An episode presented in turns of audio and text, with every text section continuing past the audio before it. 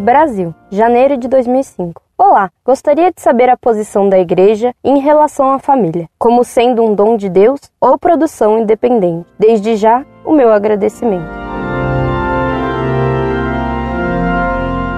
Prezada Salve Maria, sua pergunta se a família vem de Deus ou se é uma produção independente, é claro que pretende saber se a família é uma instituição artificial, humana ou algo instituído pelo próprio Deus ao criar a natureza humana. Evidentemente, a família é uma instituição natural. Ela provém então do próprio Deus que criou, na natureza, o homem e a mulher para procriarem. E isso está no Gênesis. Não foram as leis humanas que fizeram o homem e a mulher com órgãos reprodutores complementares. Foi Deus quem os fez assim. Assim como o homem e a mulher unindo-se geram os filhos da carne, assim Cristo e a Igreja, sua única esposa, geram os filhos de Deus. E assim como Cristo não pode separar-se de sua Igreja, assim o homem não pode separar-se de sua mulher. De onde se vê que o casamento é indissolúvel e que o divórcio é condenável. Também como Cristo tem uma só igreja, o homem só pode ter uma só esposa.